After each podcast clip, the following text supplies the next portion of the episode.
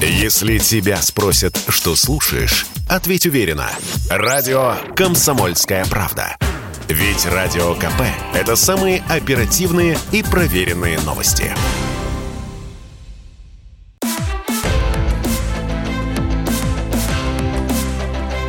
Исторические хроники с Николаем Сванидзе на Радио КП.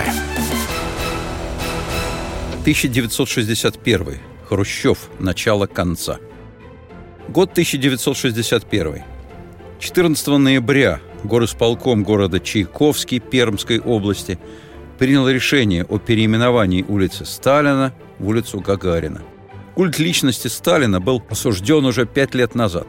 Доклад Хрущева с разоблачением сталинских репрессий в 56-м на 20-м съезде потряс тогда и страну, и мир. Тысячи и тысячи заключенных сталинских лагерей вышли на свободу. Матери и вдовы расстрелянных и сгноенных в лагерях получили денежные компенсации за убитых родных и давно уже проели эти горькие деньги. Жизнь уже успела приобрести совершенно новое выражение. В лицах Евтушенко, Акуджавы, Баталовой, Самойловой, Смоктуновского и Лавровой. В 61-м, за два дня до начала второго московского кинофестиваля, открывается кинотеатр «Россия», на Московском кинофестивале фильм Григория Чухрая «Чистое небо» с Евгением Урбанским получит большой приз. Фильм абсолютно оттепельный, с классическими кадрами взламывающегося на реке льда. Но все это оттепельное время Сталин продолжает лежать в мавзолее. Когда 14 апреля 1961 года под многотысячный восторг Красной площади Гагарин поднимается на мавзолей – на фронтоне мавзолея, как ни в чем не бывало, стоит надпись «Сталин». Сталина из мавзолея вынесут через полгода, 31 октября 61 1961 год пролегает между этих двух событий – полет Гагарина и вынос тела Сталина. Эмоции страны, узнавшей о полете Гагарина, сопоставимы по искренности, незамутненности и силе только с радостью, испытанной людьми в День Победы в 45-м. Только эти два масштабнейших события в советской истории имеют чистое, человеческое, неидеологизированное лицо. Несмотря на все слова, которыми власть поспешит сопроводить их. Ликующая Москва рукоплещет Гагарину. Люди толпами стоят на всем пути от Внуковского аэродрома до Кремля. 30 километров оваций. На пути следования кортежа в каждом окне каждого дома десятки голов. Все машут руками и кричат «Гагарин! Гагарин!» Невероятный, объединивший всех праздник. Сам Гагарин придал событию необыкновенное обаяние. Улыбчивый, симпатичный, чуть простоватый, ничего казенного. И встречали его не казенно. И на улице, и на Красную площадь люди бежали по собственному желанию – 12 апреля 1961 года стране и миру о полете Гагарина объявил знаменитый со времен войны голос Юрия Левитана. Левитан скажет потом, что так же сильно он волновался только, когда читал правительственное сообщение о победе ночью 9 мая 1945 года. Полет Гагарина – факт, не принадлежащий только сфере космонавтики или науки, или обороноспособности страны – После Гагарина ни один другой космический полет не станет таким всемирным, всечеловеческим событием. Гагарин – это реализация мечты. Его 108 минут в космосе – материализованная фантастика. К тому же в космосе СССР утер нос Соединенным Штатам. Его превосходительству господину Никите Хрущеву, председателю Совета министров СССР. Ваше превосходительство – народ Соединенных Штатов разделяет удовлетворение народа Советского Союза в связи с благополучным полетом астронавта, представляющим собой первое проникновение человека в космос. Мы поздравляем вас и советских ученых, и инженеров, сделавших это достижение возможным. Искренне, Джон Фиджеральд Кеннеди. Поздравления от англичан и французов, очевидно, менее сухие – Успех советских ученых и астронавтов делает честь Европе и человечеству. Я рад воздать им должное и направляю вам мои самые горячие поздравления. Шарль де Голь. От имени британского правительства я посылаю вам мои горячие поздравления по случаю величайшего успеха полета человека в космос. Это является историческим событием. Гарольд Макмиллан. После полета Гагарина Соединенные Штаты испытывают серьезное беспокойство – И дело не только в демонстрации возможностей советской науки и техники. Мир воспринимает полет советского человека в космос как успех не милитаристского свойства. Это новое, неведомая ранее романтика, и значит, коммунистическая идея вместе с СССР через космос получила свежую подпитку и вновь набрала силу. Надо сказать, что в СССР население по-своему разделяет эти американские настроения. В СССР после покорения космоса разговоры о построении коммунизма некоторое время не кажутся совсем уж фантастическими, хотя продлится это совсем недолго – но последующие провалы советской внутренней и внешней политики никак не скажутся на образе Гагарина. Никакой строй над ним не властен. Гагарин навсегда останется одним из самых светлых лиц страны и просто человеком планеты. При этом он живет по правилам своего времени. 14 апреля 1961 года, выступая после полета с трибуны Мавзолея, летчик-космонавт СССР Юрий Гагарин говорит – Свой первый полет в космос мы посвятили 22-му съезду Коммунистической партии Советского Союза. Очередной 22-й съезд КПСС запланирован на октябрь 1961 года. До него еще полгода.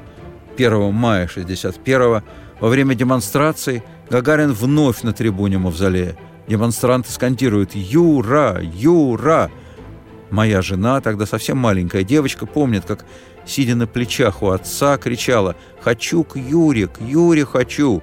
И веселые люди в толпе той демонстрации, подхватив ее над головами, стали передавать из рук в руки все ближе и ближе к мавзолею. В последний момент родители спохватились и ребенка вернули. Маленькая девочка на той демонстрации плыла над головами среди портретов Гагарина и Хрущева. Но 1 мая 1961 года вместе с ними по Красной площади, как ни в чем не бывало, несли и портреты Сталина. Гагарин в нашем сознании никак не вяжется со Сталиным. Надо сказать, Гагарин в дальнейшем не будет увязываться и с Хрущевым. В советской истории массовое сознание никому, кроме Сталина, не приписывало и не жертвовало победы, подвиги и свершения целого народа. Хрущев не в силах присвоить, приватизировать Гагарина – как это сделал бы Сталин, но Хрущев использует Гагарина, в том числе в своей сложной борьбе лично со Сталиным, умершим уже 8 лет назад. Год 1961. На приеме в честь полета Гагарина в присутствии дип-корпуса Хрущев радуется, как ребенок. «Вот так, Юрка! Пусть знают все, кто точит когти против нас. Пусть знают, что Юрка был в космосе, все видел, все знает в реалиях 1961 года произнесенные главой СССР слова ребячеством не выглядят. Уже четыре года Хрущев грозит западному миру советским ядерным оружием. 22 октября 1957 года, выступая перед партактивом Московского военного округа, Хрущев формулирует задачу – если мы дискредитируем Америку, а это самая сильная страна на сегодняшний день в экономическом и военном отношении, тогда мы на международной арене укрепим престиж нашего советского государства. Нам нужно действовать, нужно держаться на грани мировой войны. Впервые на грань мировой войны Хрущеву удается выйти в связи с кризисом вокруг Западного Берлина. Апогей этого кризиса в 1961 году. Берлин – в соответствии с Потсдамским соглашением 1945 года разделен на две части – восточную и западную, и контролируется, соответственно, силами СССР и западных союзников. Поток беженцев из ГДР в ФРГ усиливается с каждым годом.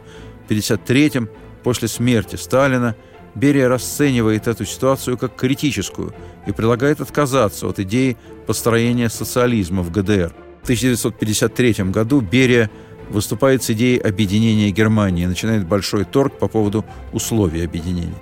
С арестом Берии эта линия продолжения не получает.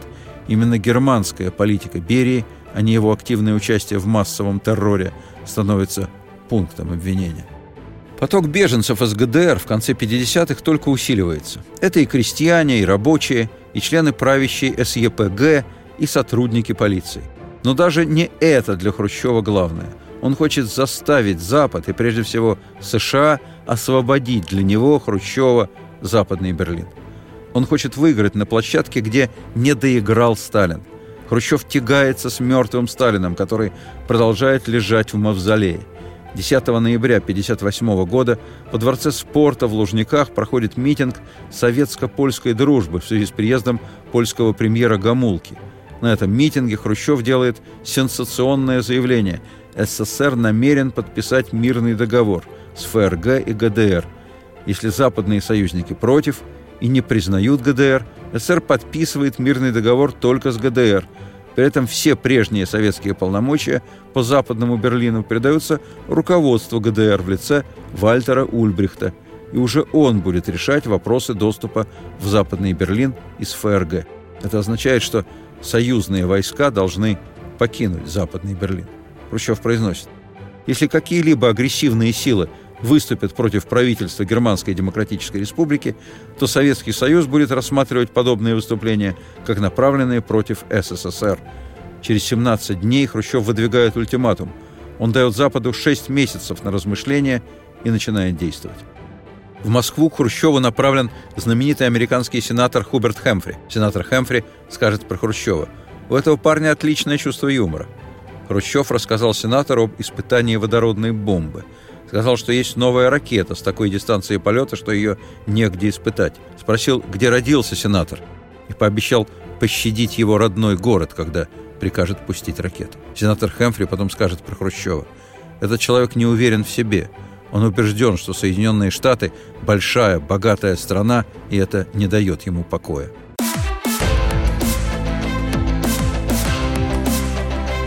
Исторические хроники с Николаем Сванидзе на Радио КП.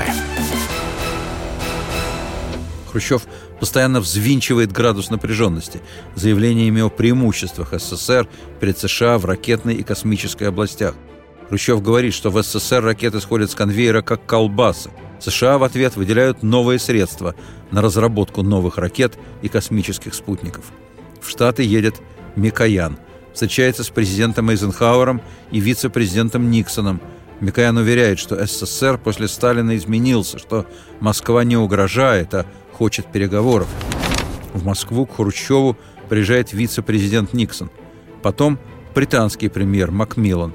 Катаются на тройке, стреляют куропаток, съезжают вдвоем на санках с горки.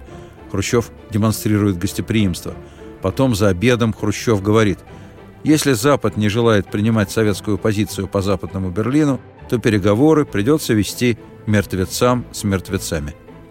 После встречи Хрущев скажет своему помощнику по международным делам, Троиновскому, что он отымел англичанина.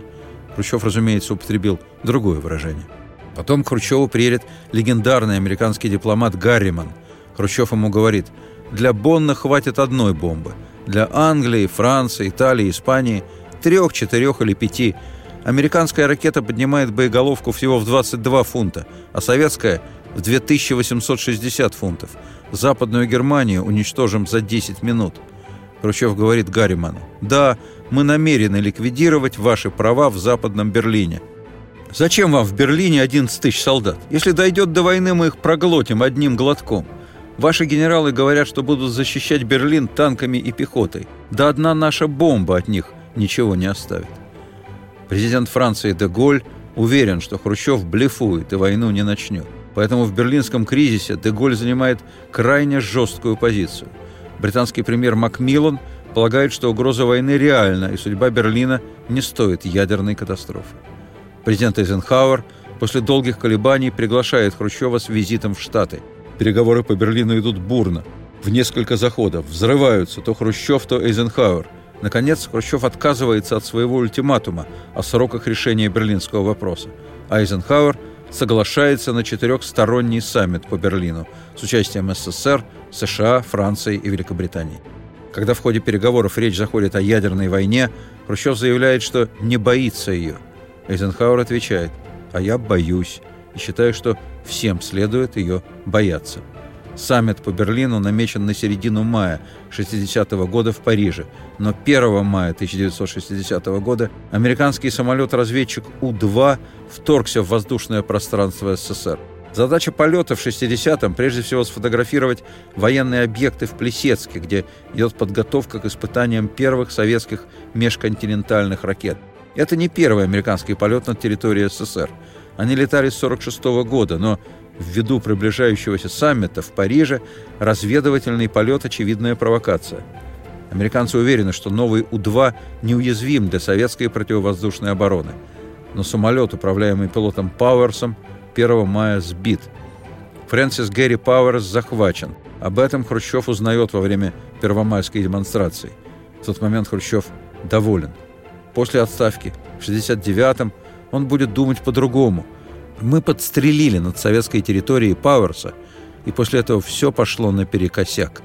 Те, кто считал, что Америка нам угрожает, и что главное в нашем мире – военная сила, получили подтверждение своей правоты, и я не мог более их сдерживать. В понедельник, 16 мая, в день начала саммита в Елисейском дворце, Хрущев первым берет слово. Он говорит, что президент США отказался осудить полет У-2, и значит – советская делегация не может участвовать в конференции. Он говорит громче и громче. Его прерывает Деголь. В этом зале прекрасная акустика. Мы все слышим господина председателя. Ему нет нужды повышать голос. Хрущев вспоминает. Настроение у меня было боевое, наступательное и приподнятое. Эйзенхауэр сидит багровый. Говорит, США не намерены возобновить разведывательные полеты, и американская делегация готова продолжать переговоры в Париже. Деголь, слушавший 45-минутную яростную речь Хрущева со скучающим видом, обращается к Хрущеву. «После того, как вы подбили самолет, я поручил своему послу спросить у вас, не считаете ли вы нужным отложить встречу? На тот момент вы знали все, что знаете и сейчас. Вы сказали моему послу, что откладывать конференцию не стоит. Ради вас господин Макмиллан прилетел сюда из Лондона, а генерал Эйзенхауэр из США – Ради вас я взял на себя труд организации этой конференции, которая теперь может быть сорвана по вашей вине». Деголь продолжает. «Вы поднимаете такой шум из-за самолета, когда не далее, как вчера, советский спутник, запущенный вами, чтобы произвести на нас впечатление, пересек небо над Францией без моего позволения 18 раз, и на борту у него, вероятно, были камеры». Саммит сорван. Макмиллан вечером приезжает в советское посольство уговаривать Хрущева – Хрущев неумолим, требует, чтобы Эйзенхауэр извинялся. Многоопытный Микоян после парижской поездки Хрущева скажет, так нельзя было поступать с Эйзенхауэром. Из-за того, что наши ракеты сбили У-2, Хрущев устроил непозволительную истерику. Он виновен в том, что отодвинул разрядку лет на 15. Глава КГБ Шелепин потом скажет, шпионы всегда были и всегда будут – так что Хрущеву следовало найти другое время и место, чтобы объяснить Эйзенхауэру, что он о нем думает. Перед отъездом из Парижа Хрущев дает пресс-конференцию в Пале де Шато перед тремя тысячами журналистов. Помощник Хрущева Тройновский вспоминает, Хрущев полностью потерял самообладание. Он трясет кулаками в адрес западногерманских журналистов. Если вы, остатки недобитых фашистских захватчиков, будете укать против нас, то мы так вас ухнем, что вы костей своих не соберете». Вернувшись в Москву, Хрущев не успокаивается. Если после отставки Эйзенхауэру понадобится работа, мы могли бы нанять его директором детского сада. Когда Хрущева спросят о вероятности визита американского президента в СССР, он ответит, что визита не будет. Нельзя, чтобы человек ел там же, где нагадил. Хрущев говорит, что в ближайшее время заключит сепаратный мирный договор с ГДР – со всеми вытекающими для Запада последствиями. На Хрущева давит лидер ГДР Вальтер Ульбрихт. Он говорит, «Вы только рассуждаете о мирном договоре, но ничего не делаете. Два года потеряны даром». В январе 1961 года в США в должность вступает новый президент Джон Кеннеди. Год 1961. В начале июня Хрущев встретится с Кеннеди в Вене по берлинскому вопросу. Успех полета Гагарина определяет тон хрущевского поведения в Вене. Но дело не только в Гагарине. Дело еще и в том, что через пять дней после полета Гагарина, 17 апреля 1961 года, американцы предприняли попытку вторжения на Кубу. Кеннеди отказался дать приказ о прикрытии пехоты с воздуха, и военная акция закончилась провалом. Хрущев крайне удивлен, что Кеннеди не дал указания о бомбардировке. Хрущев говорит сыну, «Я не понимаю Кеннеди. Что с ним такое? Как можно быть таким нерешительным?» Так вот, После успеха Гагарина и провала Кеннеди на Кубе Хрущев и едет на встречу с американским президентом. Кеннеди по дороге в Вену заезжает к Деголю. Деголь советует Кеннеди. «Ваша задача, господин президент, заставить Хрущева поверить, что перед ним человек, готовый к драке. Держитесь стойко, будьте жестким». проявляйте силу. Но Деголь опасается, что Кеннеди не сможет противостоять Хрущеву. Он оказался прав. Хрущев был бодр и задирист, Кеннеди вял и подавлен. После двухдневных переговоров с Хрущевым Кеннеди скажет «Он меня просто отколошматил». Хрущев опять дает Штатам 6 месяцев на раздумье по берлинскому вопросу. А приехав в Москву, добавляет «Если Запад захочет проверить силу СССР на почве германского вопроса, его, то есть Запад, постигнет судьба Гитлера». Год 1961. В Париже во время гастролей Кировского балета выдающийся танцовщик Рудольф Нуриев остается во Франции. О его намерениях остаться во Франции КГБ в курсе. Москва отзывает его с гастролей. В аэропорту Ле Бурже сотрудники КГБ пытаются блокировать Нуриева. Но он вырывается, совершив блистательный прыжок. Нуриев произносит «Я хочу быть свободным». 25 июля 1961 года Кеннеди произносит крайне жесткую речь по американскому телевидению. Президент Кеннеди объявляет о подготовке шести дивизий для отправки в Европу. Вносит в Конгресс предложение о дополнительных ассигнованиях в 3,2 миллиарда долларов. Кеннеди говорит, Западный Берлин – великий полигон для испытания мужества и воли Запада. Хрущев отвечает, я подпишу договор с ГДР, я перережу западные коммуникации с Западным Берлином. Если Запад применит силу, война будет термоядерной. Я, командующий вооруженными силами, я сам отдам приказ.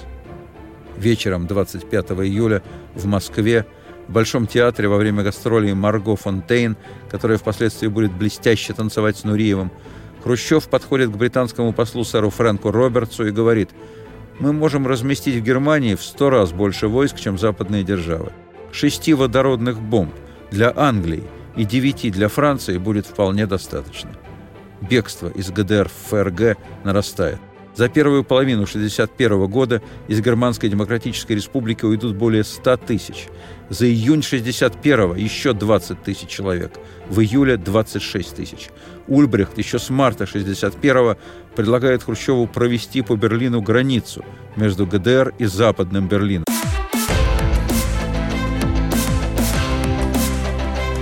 Исторические хроники с Николаем Сванидзе на радио КП.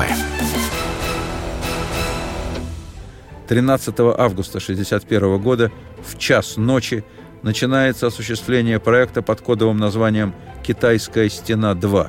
Стена простоит 30 лет.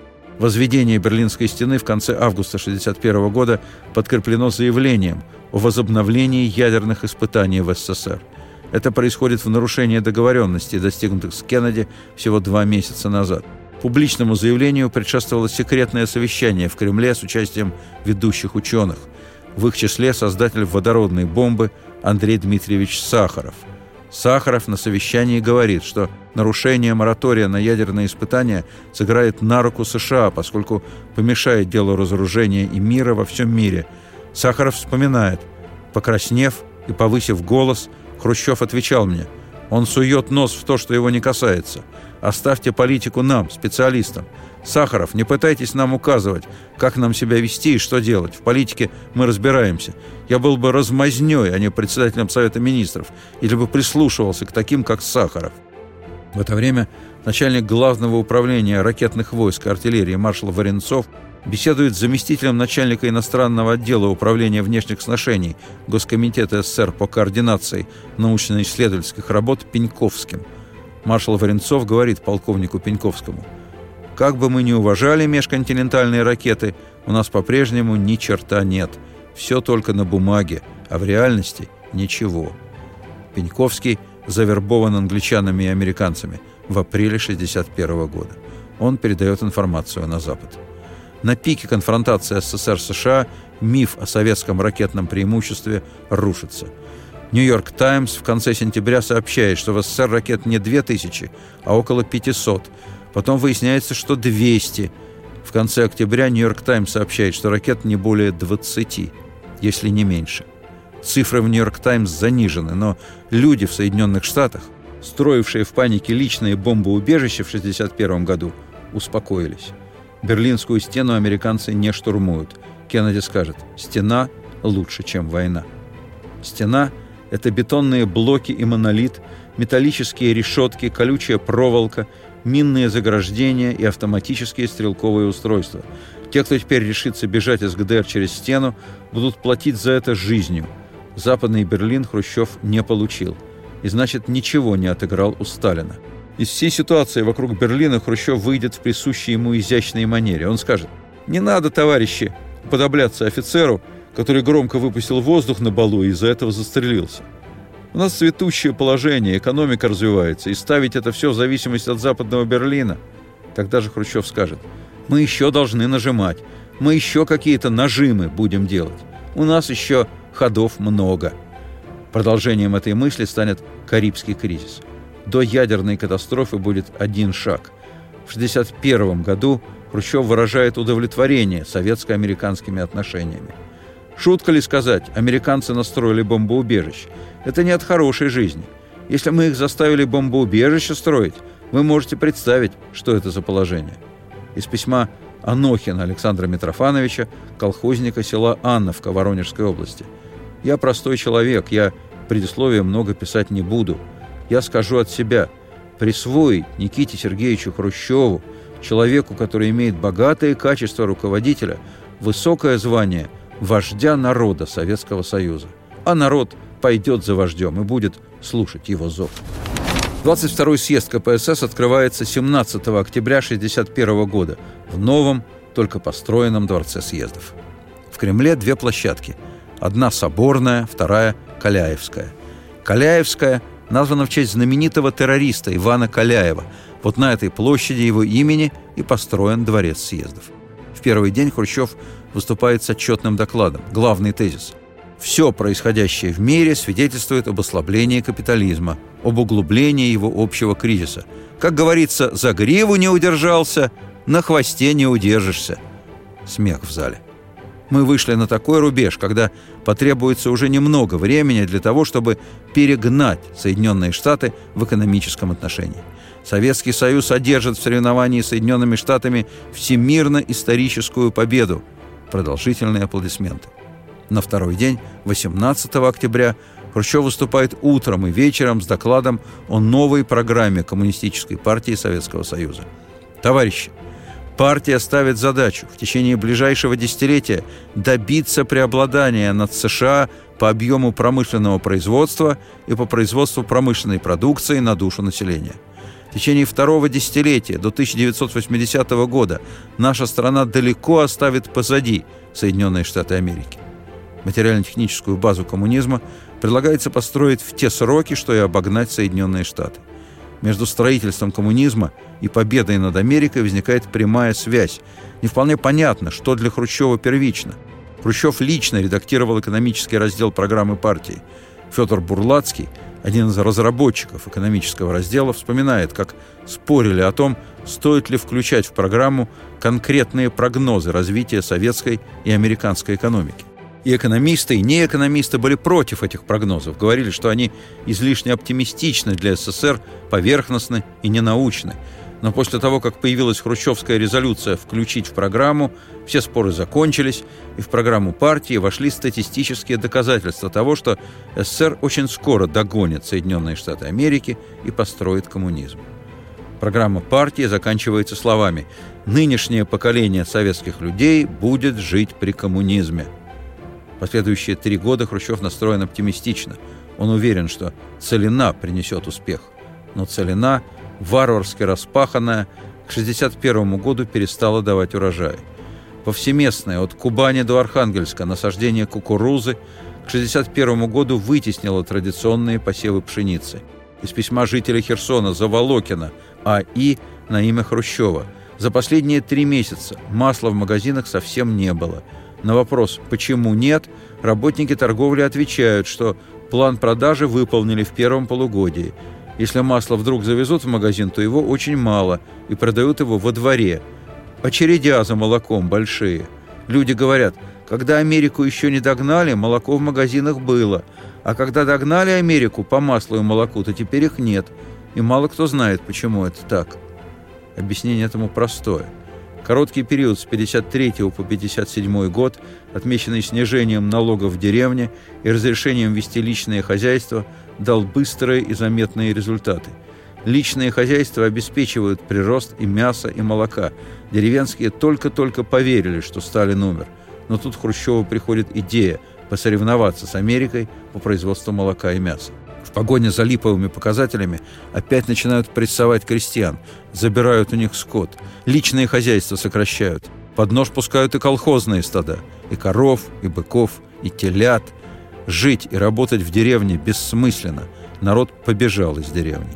На 22-м съезде главный редактор «Известий» и зять Хрущева Аджубей будет издеваться над президентом Кеннеди. «Недавно, — говорит Аджубей, — мне пришлось беседовать с президентом Кеннеди. Подумайте только, товарищи, президент такой богатой державы с карандашом в руках подсчитывал, когда мы их перегоним. Если бы американским президентам 20-х годов сказали, что Россия будет догонять и перегонять Соединенные Штаты, то они презрительно назвали бы такого человека фантазером. А для Кеннеди это уже не фантазия, это уже забота. Да еще какая забота? Год 1961. Хрущев чувствует себя крайне неуверенно. Экономический провал в любой момент может дать политические последствия. Хрущев мечется по стране. 28 января 61 он на Украине, 2 февраля Ростов, 7 февраля Тбилиси, 11 Воронеж, 2 марта Свердловск, 8 марта Новороссийск, 14 Акмолинск, 18 Целиноград, 31 марта Алма-Ата. Хрущев распинает функционеров, надзирающих за сельским хозяйством. Те воруют, виртуозно занимаются приписками или заблюдствуют перед первым лицом. Это крайняя форма лояльности, главный принцип подбора кадров. Экономика расплачивается за отсутствие каких-либо признаков инакомыслия в системе управления страной. Эта ситуация тупиковая для страны. Лично для Хрущева это иллюзия культа. Он хочет этой иллюзии. Это его реванш за все годы возле Сталина. Он неотвязно соизмеряет себя со Сталиным. А как же иначе? Сталинская страна теперь под ним. Более того, уже и космос покорен. Через год продовольственный кризис докатится до столицы. Белый хлеб и муку будут выдавать нормированно, по паспортам с пропиской, а в некоторых районах по медицинским справкам, только для больных и детей дошкольного возраста. Хлеб начинают закупать за границей. Напор во внешней политике и Гагарин – это все, что можно предложить населению, стоящему в очередях вместо мало-мальски сытой еды.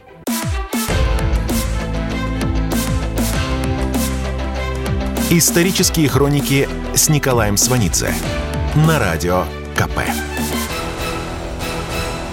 Год 1961. 27 октября на 20-м заседании съезда Хрущев произносит заключительное слово – Неожиданно для большинства собравшихся Хрущев опять возвращается к разговору о культе личности Сталина. Но в 61-м в этом разговоре появляются свежие нюансы. Дело в том, что к 61-му словословие в адрес самого Хрущева уже стали нормой жизни. Это греет ему душу, но требует отеческой реакции. На съезде Хрущев говорит, «Во многих выступлениях на съезде, да и в печати, какое-то особое ударение делают на моей личности. Мне понятны эти добрые чувства, но какими бы способностями ни обладал тот или иной деятель, нельзя добиться прочного успеха без поддержки широких народных масс. Нельзя, товарищи, допускать, чтобы заслуженный авторитет одного лица перерос в такие формы, когда это лицо возомнит, что ему все позволено. Против этого решительно выступал наш учитель Владимир Ильич Ленин. Будем же достойными учениками Ленина в этом важном вопросе. Когда Хрущев произносит с трибуны съезда эти слова, Сталин, как ни в чем не бывало, лежит в мавзолее. В мавзолей огромная очередь. Сталин лежит в эксклюзивном маршальском мундире с орденскими колодками и золотой звездой Героя социалистического труда. Звезду Героя Советского Союза, которая у него была, он никогда не носил. Алая выпушка на рукавах, пуговицы золотые, и на алых шинельных маршальских петлицах золотые пуговицы – по детским воспоминаниям людей, видевших Сталина в мавзолее, он запоминался и производил однозначно большее впечатление, чем Ленин. Из воспоминаний. Мне было пять лет, когда дедушка повел меня в мавзолей. Прямо там, внутри, возле часового, я спросил у дедушки, почему у Сталина ордена, а у Ленина ни одного. Дедушка зашептал что-то неубедительное. Из них двоих, лежащих рядом, Сталин однозначно притягивал к себе все внимание. Но Сталин притягивает к себе внимание не только в мавзолее. С начала 1961 года в разных городах страны возникают стихийные социальные волнения. 15 января в Краснодаре, 25 июня 1961 волнение в Бийске, 30 июня в Муроме, 23 июля в Александрове. Эти выступления немногочисленны, но дело не в цифрах. Разоблачение культа личности Сталина породило у населения необоснованные надежды на изменение качества жизни. Однако за прошедшие годы хрущевского правления жизнь сытнее не стала. Сталин большой кровью внедрил в массовое сознание жесткие ориентиры. Теперь при Хрущеве эти привычные догмы и железная система их насаждения ослабели. В отсутствие сталинской руки дефицит продуктов, который был и раньше, и страшнее был, вызывает открытое недовольство. Советская экономика ничего предложить не может. Часть недовольных считает ситуацию следствием сталинщины, другая – Большая часть недовольных по причудливой логике массовой психологии уверена, что лучше было при Сталине. Они говорят, при Сталине был порядок, и верят в это, и ничего не хотят знать. Последние активно выражают свое недовольство. В 1961 году их выступления имеют форму так называемых «пьяных бунтов». Хрущев на 22-м съезде находит неожиданный способ ответить недовольным. Хрущев решает вынести Сталина из мавзолея. На трибуну съезда выходит первый секретарь Ленинградского обкома Спиридонов и говорит «От имени Ленинградской партийной организации и трудящихся Ленинграда я вношу на рассмотрение съезда предложение переместить прах Сталина из мавзолея Владимира Ильича Ленина в другое место и сделать это в кратчайший срок». Спиридонова поддерживает первый секретарь Московского горкома Демичев – мы считаем несовместным нахождение гроба Сталина рядом с прахом родного Ильича. Потом слово дают члену партии с 1902 года, Лазуркиной. Она говорит, «Вчера во сне я советовалась с Ильичом, будто бы он передо мной как живой стоял и сказал, мне неприятно быть рядом со Сталиным, который столько бед принес партии». Решение о выносе тела Сталина из мавзолея принято единогласно. В числе делегатов съезда голосует член Ставропольской делегации, первый секретарь Ставропольского крайкома ВЛКСМ Михаил Горбачев. Создана комиссия из пяти человек во главе с председателем комиссии партконтроля при ЦК КПСС Шверником, Мжаванадзе, первый секретарь ЦК Компартии Грузии, Живахишвили, председатель Совмина Грузии, Шелепин, председатель КГБ, Демичев, первый секретарь Московского горкома и Дыгай, председатель исполкома Моссовета. 31 октября 1961 года Красная площадь оцеплена под предлогом репетиции парада к 7 ноября. Сделан гроб. Обтянут черным и красным крепом.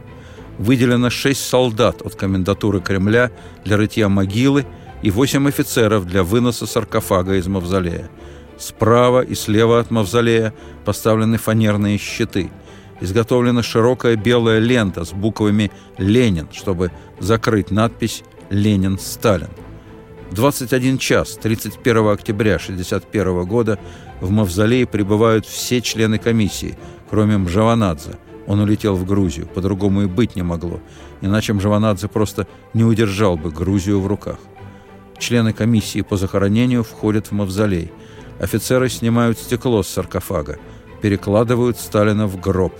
С мундира снимают звезду Героя соцтруда, отрезают золотые пуговицы – заменяют на латунные. Гроб накрывают крышкой. Председатель комиссии партийного контроля Шверник рыдает. Гроб опускают, могилу закрывают, сверху кладут мраморную плиту. В мавзолее солдаты протирают пол на том месте, где стоял саркофаг с телом Сталина. Саркофаг с телом Ленина сдвигают на центральное место. Никаких волнений по поводу выноса Сталина не будет. Но уже на следующий год после повышения цен на продукты массовое сознание будет часто и громко сравнивать Хрущева со Сталиным и весьма однозначно не в пользу Хрущева. Над Хрущевым начнут смеяться и издеваться. Но он все-таки вынес Сталина из мавзолея. И это отлично. Продолжение слушайте через несколько минут.